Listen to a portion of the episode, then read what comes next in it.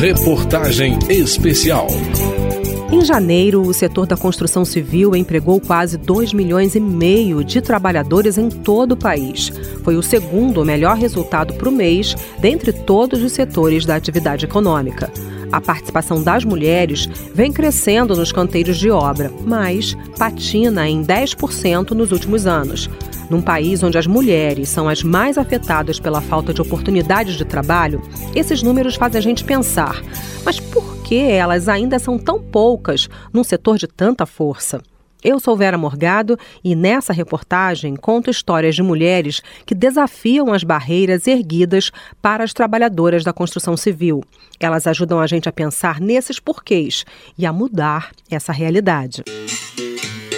Salvador, capital da Bahia, tem registrado algumas das maiores taxas de desemprego do país nos últimos anos, mais de 15% na região metropolitana, enquanto o indicador nacional vem se mantendo abaixo dos dois dígitos, variando na casa dos 8%.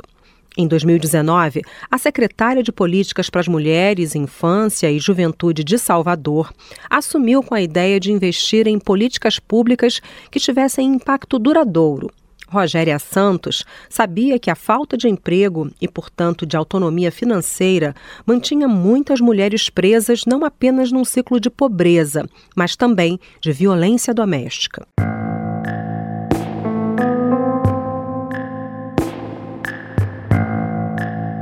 A secretária percebeu que o aumento da demanda por mão de obra no setor da construção civil da capital da Bahia, naquele momento, era uma chance de empregar mulheres.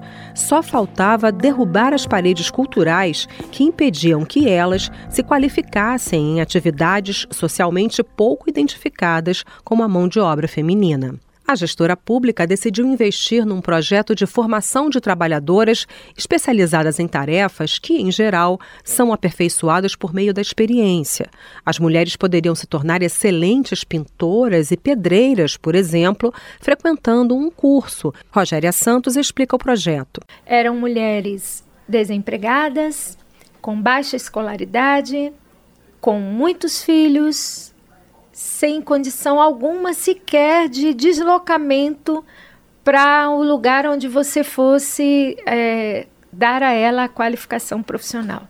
A gente ia no bairro onde a mulher estava. Nós fizemos o projeto piloto em três turmas, onde o sucesso foi maravilhoso. Foram duas turmas de pedreiras profissionais e uma de pintora. O projeto existe até hoje. Em 2022, Rogéria foi eleita deputada federal pelo Republicanos da Bahia.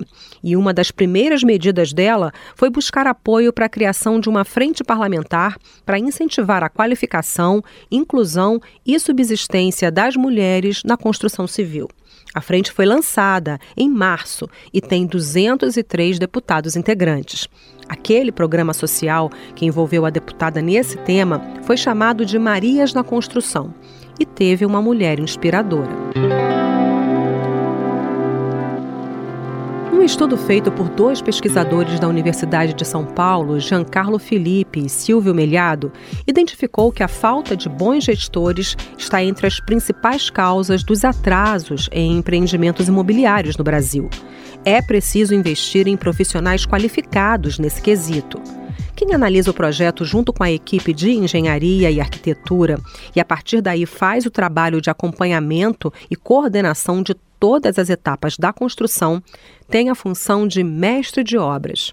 É uma daquelas funções de gestão que, além de conhecimento técnico, exige liderança. E esse é um dos lugares onde as mulheres ainda hoje são mais excluídas os lugares de poder e de liderança. Maria do Amparo Xavier trabalhou a vida toda na construção civil. Ela é considerada a primeira mulher mestre de obras do estado da Bahia.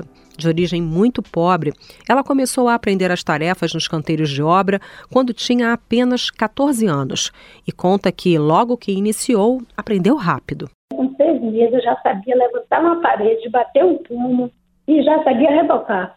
Um ano que eu estava nessa empresa, eu aluguei um parque-sala aqui em Salvador, Aí fui buscar minha mãe, meus irmãos, aprendi a ser pedreira e da boa.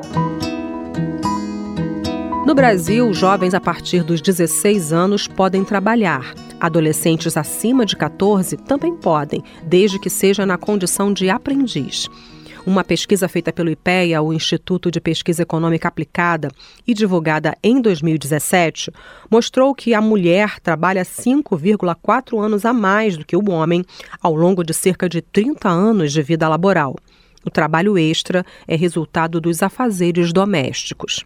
Além da dupla jornada, as diferenças entre homens e mulheres trabalhadoras incluem a maior taxa de desemprego entre elas, que também recebem salários menores em média.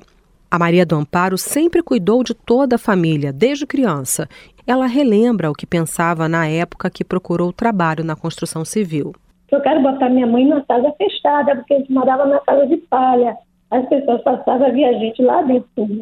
Mestre de obras até hoje, o exemplo dela inspirou o projeto na cidade de Salvador, que capacita mulheres em várias áreas da construção civil, formando pedreiras, pintoras e eletricistas, entre outras profissionais. O programa Marias na Construção foi premiado pela Unesco, a Organização das Nações Unidas para a Educação, Ciência e Cultura, e reconhecido como uma política pública inclusiva e sustentável.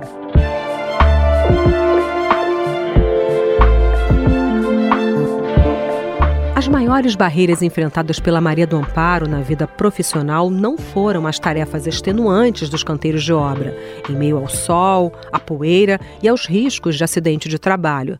Foi o assédio moral. Ela sofreu racismo e preconceito e venceu o processo na justiça contra o chefe que praticou o assédio. Mas o custo foi alto e abalou a saúde mental da mestre de obras feio. O gerente geral, ele brancão, dos olhos eu sou negra, tá? Aí ele, olha, vou logo lhe avisar. As obras que eu fiscalizo, as obras que eu coordeno, mulher não lidera em campo.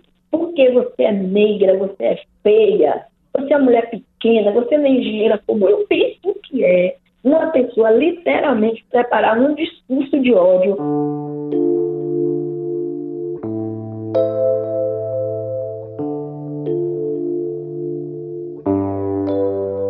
Que a Maria do Amparo viveu na pele atinge mais de um em cada cinco trabalhadores em todo o mundo, segundo as estatísticas sobre os vários tipos de assédio divulgadas pela Organização Internacional do Trabalho.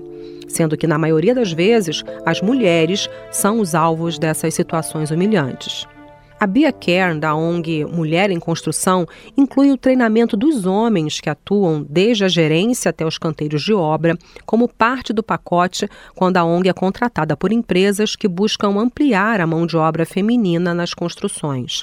Ela conta quais são as questões que os homens trazem durante as palestras e os cursos que são oferecidos.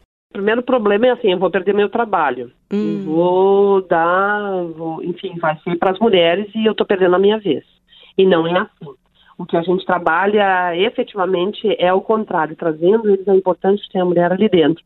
Todos eles têm a questão da violência também em conjunto. Quando uma mulher entra numa obra, a primeira coisa é o assédio, aquele processo todo, a gente também vê que não é só, poderia ter sido a mãe dele poderia ter sido a filha, poderia ter sido a esposa, enfim, poderia ter sido ele mesmo. Isso acontece muito. É um ambiente que a gente ainda precisa muito trabalhar para mudar e deixar mais humanizado. A ONG Mulheres em Construção, que é de Porto Alegre, já atende empresas em outras cidades, até mesmo fora do Rio Grande do Sul. Prepara também os chefes e diretores que vão receber as novas trabalhadoras. Bia Care resume a principal mensagem que ela passa nos cursos. A gente, na verdade, não quer entrar no espaço que os homens não querem mais, mas a gente quer aperfeiçoar esse espaço. Mesmo em profissões como arquitetura e engenharia, onde existem mais mulheres empregadas, a construção civil permanece um desafio para a mão de obra feminina. Mas as mulheres já fazem história nesses campos de trabalho, assinando projetos premiados e enfrentando preconceitos. Alguns desses exemplos estão no próximo capítulo dessa reportagem. Até lá! Reportagem especial.